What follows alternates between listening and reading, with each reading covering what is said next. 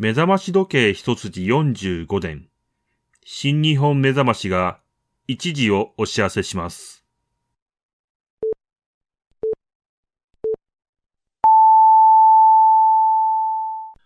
1月6日金曜日、2023年一発目の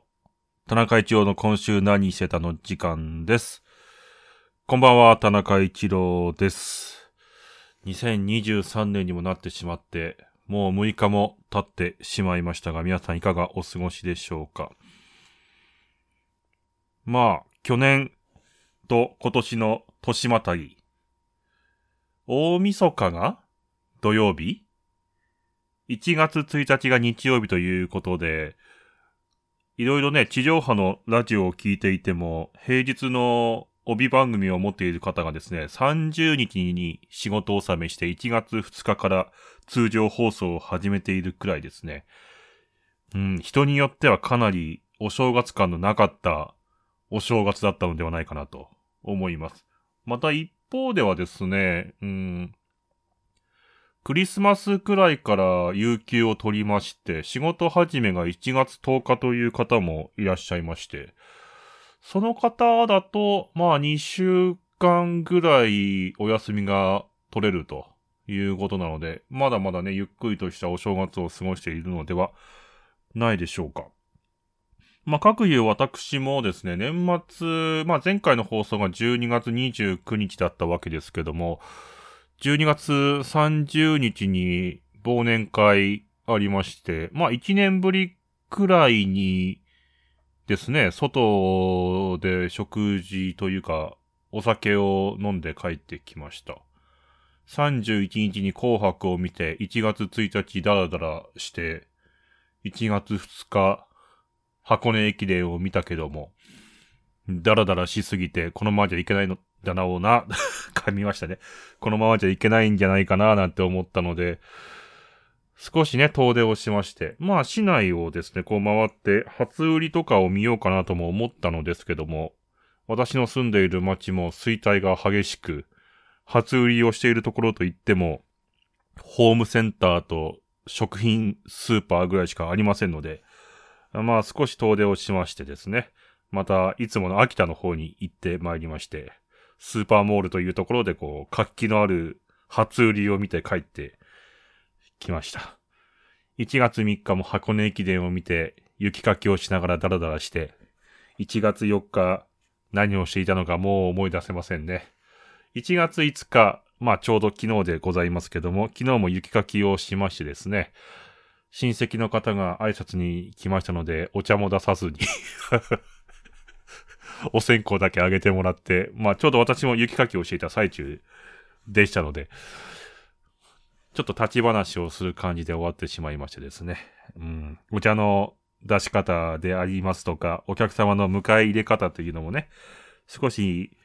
自分の中でね、持っておかないと、えー習得しておかないといけないかななんて思ったところでございます。そしてあっという間の1月6日です。ラジオの時間。うん。この1週間、まあ、新年ということもありますので、このラジオも少しリニューアルと言いますかですね。まあ多少体裁を整えていこうかなと思ってジングルを作ろうとか、テーマソングも前回はメキシカンフライヤー使いましたけども、メキシカンフライヤーはそもそもまだ著作権が切れてない音楽ですので、コンテンツ ID にはね、引っかからないんですけども、全くのフリー音源で何かテーマソングっぽいのないかなっていうのを探したりしながら、もう探すだけでいっぱいいっぱいになって、ジングル、あ、1月4日にジングル作ってるような気がしますね。ジングルを適当に、なんかその場のノリで作って、何本か作りましてですね。で、1本ね、こう、歌を歌うフリー音源があって、それに私が愛の手を入れるっていうジングルを一発撮りで撮ったんですけども、歌が下手くそすぎて、ちょっと自分で弾いちゃいましたね。まあ、後で流れるかもしれませんけど。はい。というような形の一週間を過ごしてきました。まあ、詳しい話の方をですね。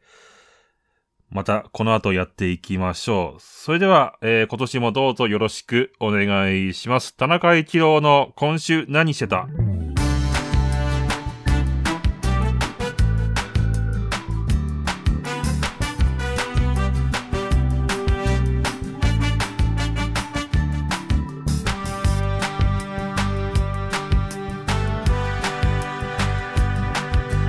改めましてこんばんは田中一郎です。メインテーマはですねフリー音源に変わりました。メキシカンフライヤーと比べるとこっちのメインテーマというかテーマ曲の方がですねお昼の番組っぽいなというところは思ったんですけどもテーマ曲ってねこうスタートからこう伸びやかに高まっていく感じを出して10秒か15秒ぐらいで旦トンっつってちょっとメロディーが変わる感じだと話しやすいんですよね。それを探してましてですねようやく見つけた1曲で、まあ、いっぱい何曲かな100曲いかないぐらいあの出だしの音楽が聴いたんですけどもこれだったらいけるんじゃないかなっていうフリー音源を見つけたのが今流れてる曲です、え、曲名は何でしたっけね、まあ、これ YouTube オーディオライブラリにあるんですけども、えー、カズーンさんのクインカス・モレイラという曲でございます。まあ、こちら概要欄にでもリンク貼っておこうかなとも思いますが、えー、これ見つけてね、まあ、お昼の番組っぽくはなってしまいましたけども、今週ね、ほんと年末挟んでますから、年末年始挟んでますから、まあ、喋るようなことはいっぱいあるんです。そしてね、私、自分のラジオをここ1ヶ月聞いてきて、考えるときに必ず、まあって言ってしまうことがあって、ここまででももう3回か4回ぐらい言ってるような気がするんですけども、結構ね、自分で聞いてても気になるので、この、まあっていうところの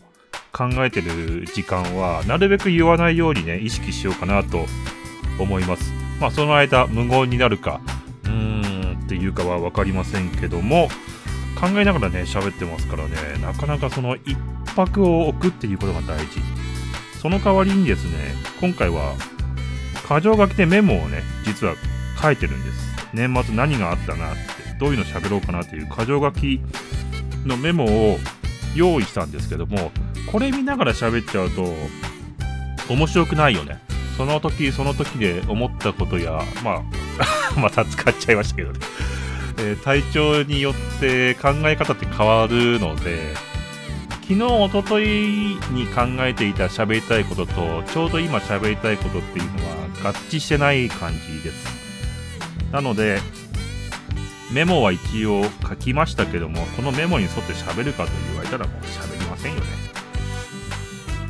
うん、どうしましょうね。まあ何を喋っていこうかという話ですよ。12月30日、忘年会ありましてですね、焼肉屋さん行ってきました。焼肉屋さん、こちら、あの、私の住んでる町で、数十年前におもちゃ屋さんだったところに、居抜き、まあ、居抜きで入った、居抜きなのかな。居抜きじゃないな。外観はもう元々おもちゃ屋さんで、まあ、内装変えちゃってね、焼肉屋さんになったところに行って、6時半ぐらいスタートだったので、5人ぐらいで予約を取ってもらったんですけども、まあ、少し早く行こうかなと思いまして、6時過ぎくらいに出発しましてですね、6時15分くらいについて中に入ったら私が一番遅い到着だったようで、テーブルの端っこの方に座って焼肉をね、ゆっくり食べましたけども、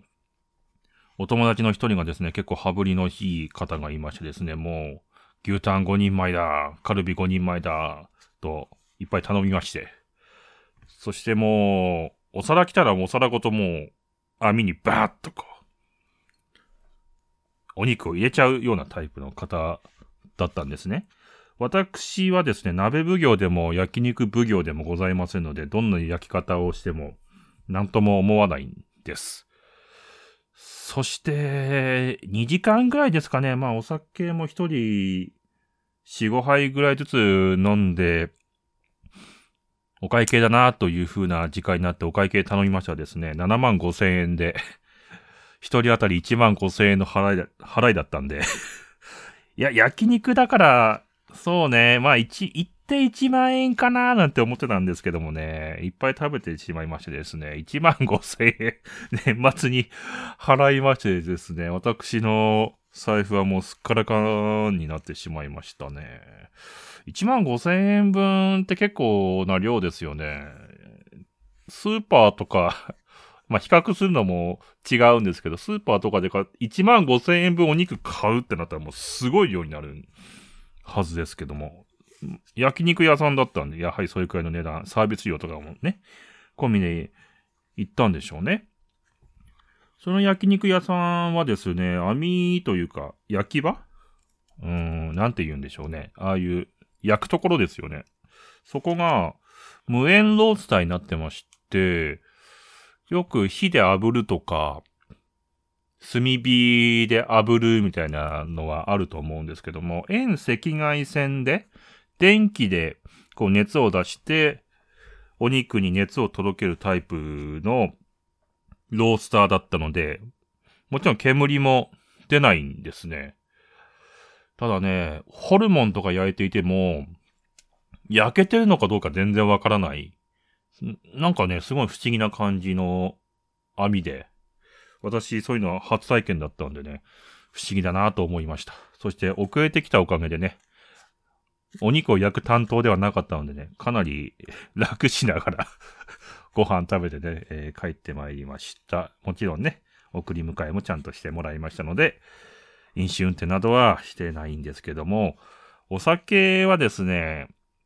若い頃はそれこそ浴びるほど飲んだ時期はあったんですよね。震災前ぐらいだと思うので、それこそ15年ぐらい前ですかね。その頃は、私はコンビニでアルバイトをしていたり、ん、まあそういうこと今の仕事につながるような、インターネットで記事書いて、アフィリエイトでお金もらって、みたいな時期で、うーん、そして、パチンコ業界も今と比べればまだまだ羽振りがいい時期だったので、割かしお酒飲むお金はありましてですね。1年か2年間ぐらいはほぼ毎日のようにお酒飲んでた時期あったんじゃないかなと思いますね。ウイスキーとかを一時会で一人一本ずつ頼んで、それを全部飲んじゃうとか、お店閉店するまでいてお金払うとか、それこそ一晩で一人1万円とか2万円とか、使ってたような記憶があるんです。まあ、それくらいお酒は飲んでたんですけども、震災後の2000何年かまでは覚えてないんですが、まあ、13年、14年、15年くらいからですね、体調の方があんまり良くなくなりまして、肝臓が悪いとかそういうことではないんですけども、私、幼少の頃からアトピーを患っているので、食べ物の影響が皮膚に直接現れるようになったんですよね。まあ、最初痒くなるとかもそうなんですけども、ここ最近はね、痒くなるというよりも、皮膚が剥がれやすくなるみたいな、そういう風な状況で。なので、お酒は飲むのはね、だいぶやめてしまいました。私、今のところ、体調だと右手と、あと顔面が今時期ちょっとね、皮膚ポロポロしてるんですけども、ね、ここ最近の大雪もありまして、人からはですね、除雪のやりすぎて顔が焼けた人みたいに思われてるみたいで、なんとか助かっております。指先の方はね、もうちょっとで治りそうなんですけども、なかなかね、ここが治らなくて、指先だと、ね、洗い物とか洗顔とかするときでも結構ヒリヒリしちゃうので、そこを耐えていかないといけない時期。年末から、えー、年明けになりまして、年が明けたので食べ物にもかなり注意しようかなということで、今は納豆、キムチ、豆腐、卵とかね、中心に生活をしております。そういった年末年始を過ごしてまいりました。はい。ということで、新年一発目、元気な曲でいきましょう。南家で経験値上昇中。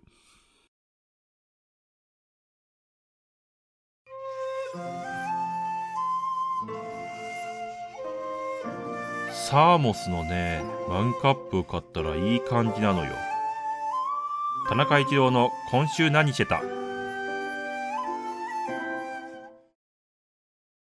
?PN3 の田中一郎です。田中一郎の今週何してた？のラジオの時間をやっております。さて、年末年始も含めまして、前回の配信から見たコンテンツの話をしようと思いますけども、年は特にですね、時間が余っていたのか、余ってたわけじゃないんだよね。雪かきをして休憩してる最中に、DMM のエッジ系ポーカーゲームでクリックしながらずっとネットフリックス見てたのよ。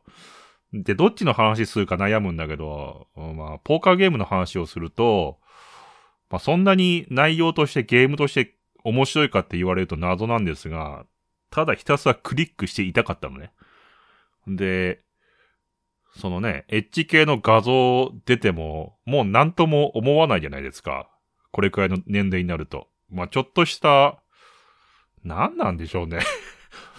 まあ、ないよりはいいからぐらいなもので、一瞬画像が映るだけなんで、まあそれもなんかセリフもいっぱいあるんですけど、スキップボタンを押してビーって言って、なんでそのゲームやってるかというと、ちょうど DMM さんがですね、年末年始 DMM ゲームズフェスティバルみたいなキャンペーンをやってたのであ、なんか、キャンペーンやってんだったら、何かやってみようかなとまんまと、ね、その策略に乗ってゲームをスタートさせて、目的はもらったガチャが今 無料なんでガチャで無料で手に入れた強いカードをひたすらレベル上げしていって、レベルマックスに全部なったらもう飽きるんじゃないかなという段取りでやっておりますが、まあそれでカチカチしながらですね、いろいろネットフリックスとか、年末年始の番組とか見てましたね。えー、前回まあサスケとかは話をしたのか覚えてないんですけども、見まして、サスケも面白かったんですけど、ネットフリックス関係ですと、レコメンドされたところで、アニメ何本か見てるんですね。えー、リコリス・リコイルという、これは何、何アニメなんでしょうね。うーん、正義の味方が悪と戦う系アニメを見まして、こちらの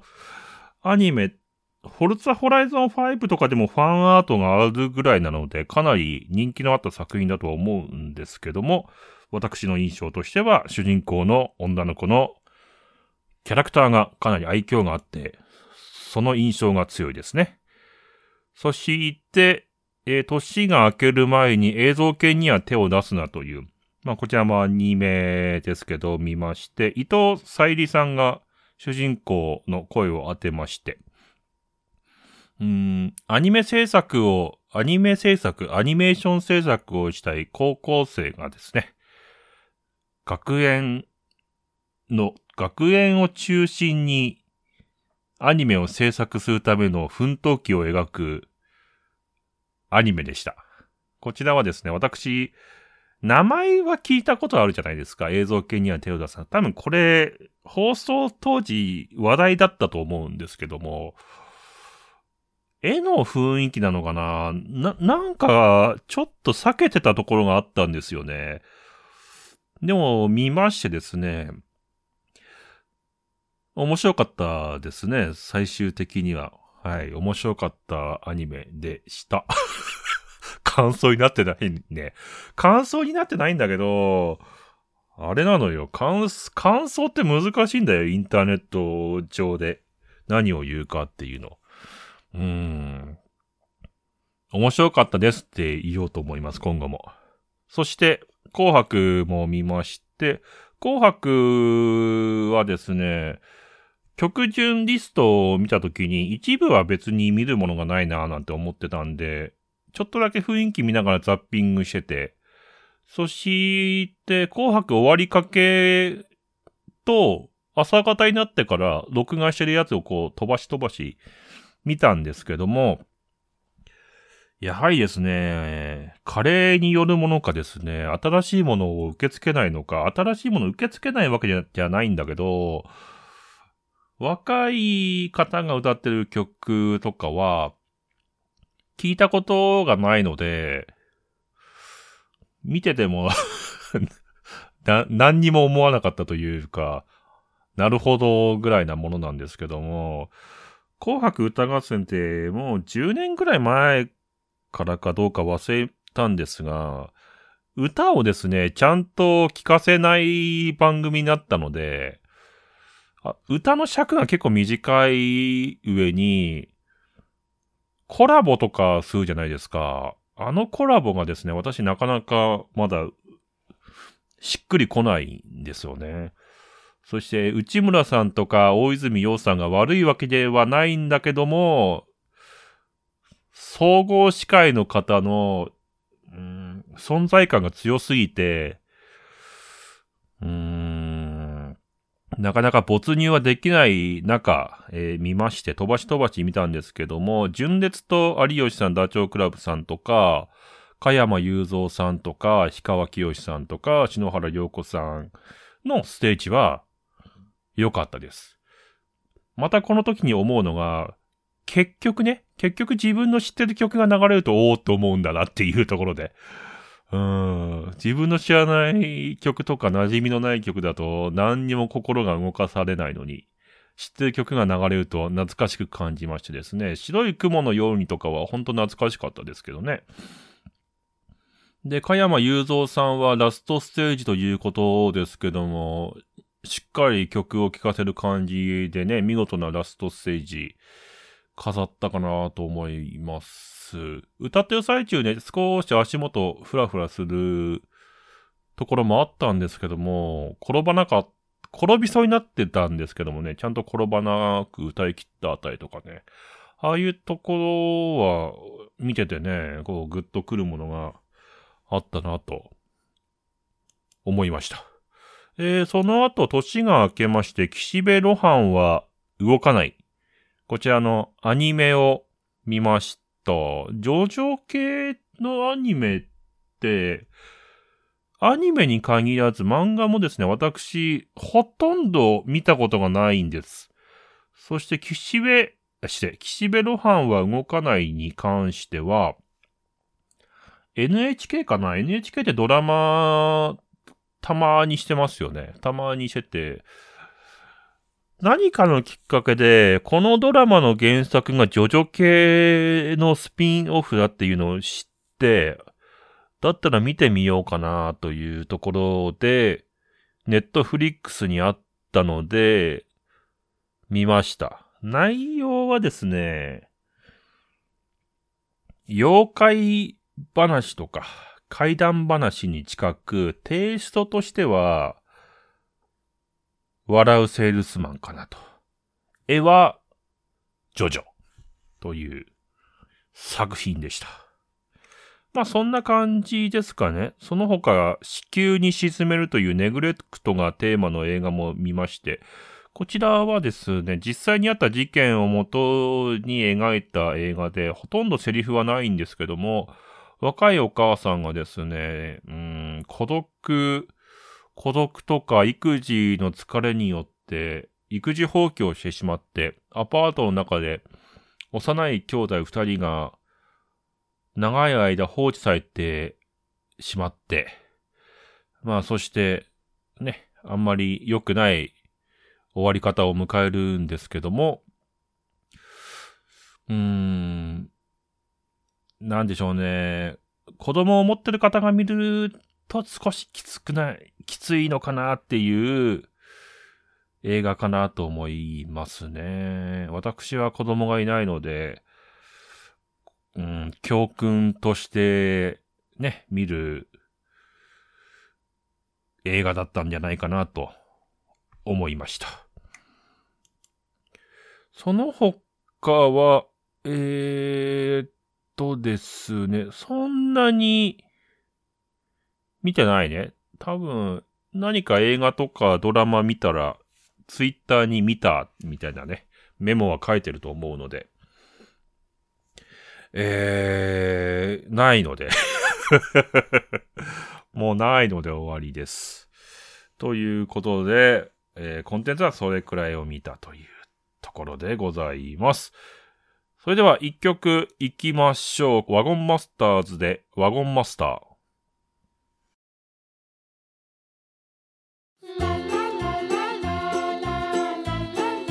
ラララ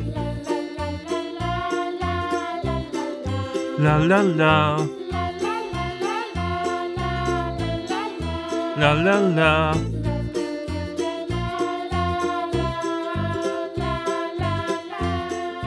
田中一郎の今週何してた？さてエンディングの時間になってきました。話し始めてみるとあっという間でございます。そういえば YouTube の方ではね、サムネイルを少し変更しようかなと思って、変更しようとか、と、噛んだね。変更しようと画策した結果、あんまりピンとこなかったんで、簡単なマイナーチェンジみたいな形にしてます。AI にですね、笑ってるおじいさんの絵を描かせて、あたかもパーソナリティっぽく配置しようかなとも思ったんですけどもね、頭の部分消えちゃってるんで、その AI が描いた人物画がね。うん、だからまあ、保留にしてますけども。いろいろとね、えー、ラジオ遊びをね、しております。YouTube ね、YouTube に限らずネット活動どうしようかなって今考えてる。というのも、これちょくちょく私の中で来る問いかけなんです。もう Twitter もブログも YouTube もやめちゃおうかなっていう。それくらい、なんだろう、インターネットって別に個人が発信してもしょうがないよね、みたいな空間になりつつあってるんで、遊びのね、遊びの延長線上として使う分にはいいのかなって思うんですけど、遊びっていうのはいずれ飽きちゃいますからね。どういう風に付き合っていこうかなって思うんです。うーん根本的な話をしますと、私、携帯電話とかもですね、まあ世の中が許してくれるんであれば、携帯電話も LINE もやめちゃいたいぐらいの人間なので、ただね、携帯とかスマホ、スマホね、持ってないと、認証とか、そして今、歯医者の予約とかも全部スマホアプリになっちゃってるんで、ねえ、困ったんすよ、スマホ。どうしようかなって。私、スマホ、ほぼほぼもうラジオとか YouTube で何か動画が BGM で流してるぐらいしか使い道がないので、あ必要ないは必要ないんですけどもね。やめられないっていうのがね、大変なところでございます。そんなこと言ってたらもうスマホだってね、うん、なんかショート動画用の動画とかを撮ったりね、何かしら写真撮ってるんだけど、パソコンに取り込むことが面倒くさくて何にもやってませんね。それこそ一週間分ぐらい溜まってて、ねえ、どうしようかなーなんて思ってるんですよね。YouTube ショートに何か動画を上げてもですね、難しいのがね、何もむず、難しいことはないんだけど、なんだろう、自分が面白いなって思ってるものほど再生は回んないので、逆に自分が全然面白くないものに、で再生がよく回る傾向があるんです、私の場合。そして、そういった動画に限ってですね、うん、2、3ヶ月に1回ぐらい何が面白いんですかってコメントがつくんですけども、返しようがないんだよね。何が面白い？いや、わかんないけど、再生が回ってるから何にも考えずに上げてますっていう説明をするんだけど、まあ多分納得は言ってもらえないかなと思います。YouTube に関しては、有名な YouTuber の方が、もう YouTube 終わりだとか、なんかいろいろ YouTube 界隈って、なんでしょうね。うん、何かコンセンサスを作るべきだみたいな動きになってるんだけど、まあ、YouTube が終わりだっていうのは、まあ、クリエイター目線で終わりだっていうのを、まあ、2020年ぐらい、遅くても、2020年ぐらいには、みんな思ってたろうなって思うんです。これ本当に、インターネットの今までのウェブサイト、ウェブブログ、ツイッターなど SNS と同じ動きをしていて、YouTube も結局、一番最初は興味を持ってた人が始めて、それで一般の方の中で面白い人たちが人気になっていくんだけど、芸能人とかお金が、お金を投資できるるところが入ってきたら一気に客を奪われるっていうのは、インターネットの、えー、世界ではもう20年ぐらい前からそういった傾向にあるので、ついに YouTube にもそういうことがはっきりと、それこそ登録者何十万人いる方が言うぐらいですから、まあはっきりと来てるんだろうなというところです。その次の遊び場ってなかなかね、見つからないけど、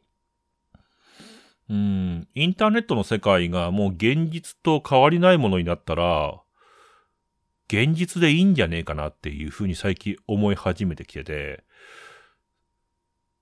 メタがメタバースの世界の構築とかと、うん、開発に年間1兆円から1兆5000億円ぐらい投資してるらしいんですけど、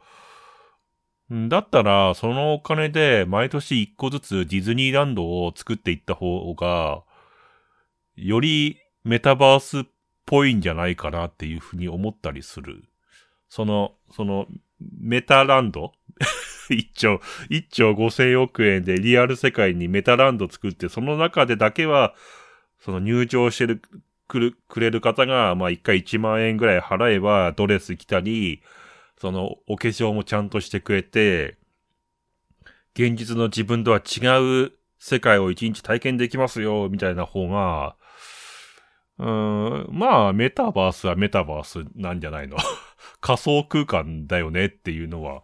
思う。それと、あの、ヘッドマウントディスプレイの開発に関して、利用者がよくその重いとか酔うとかっていうのはわかるんですよね。それで開発の傾向としていかにこう、うん、重さをなくして軽くしてメガネ型にして AR、拡張現実の方向に持っていこうっていう話もわかるんだけど、いっそ逆転の発想で、フルフェイスのヘルメット型にしちゃった方が安定するんじゃないのかなっていうのも思うんだけど、多分そっち方向の話は聞いたことがないので、ないんでしょうね。フルフェイスの、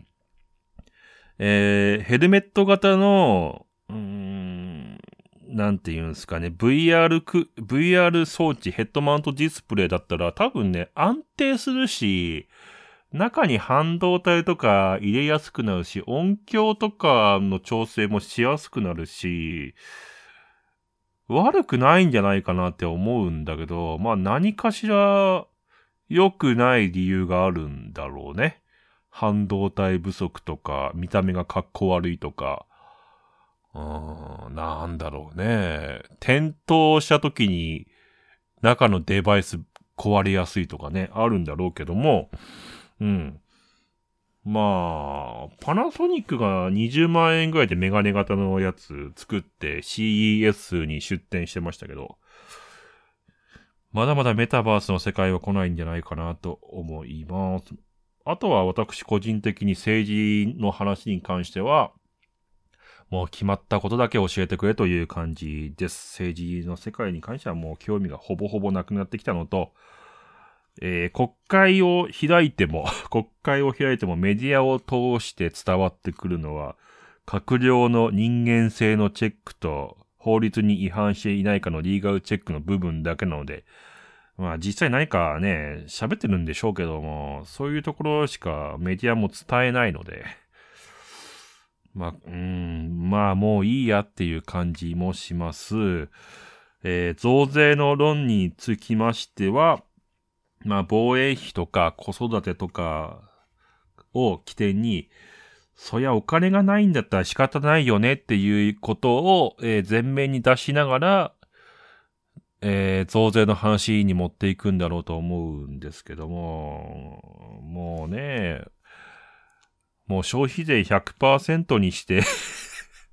みんなにベーシックインカム配っちゃった方がいいんじゃないのかなっていうような感じもしますけどね。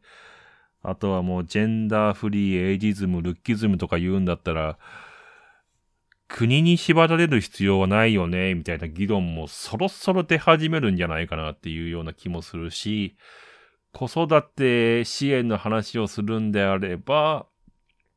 段階ジュニア世代とか就職氷河期世代をどう救うかっていう議論がそこから派生するんじゃないかななんていうのを年末年始のニュース番組などを見てて思いましたが、私個人が何かできるわけでもないので、私自身としましてはそういう情報を聞いておこうかなと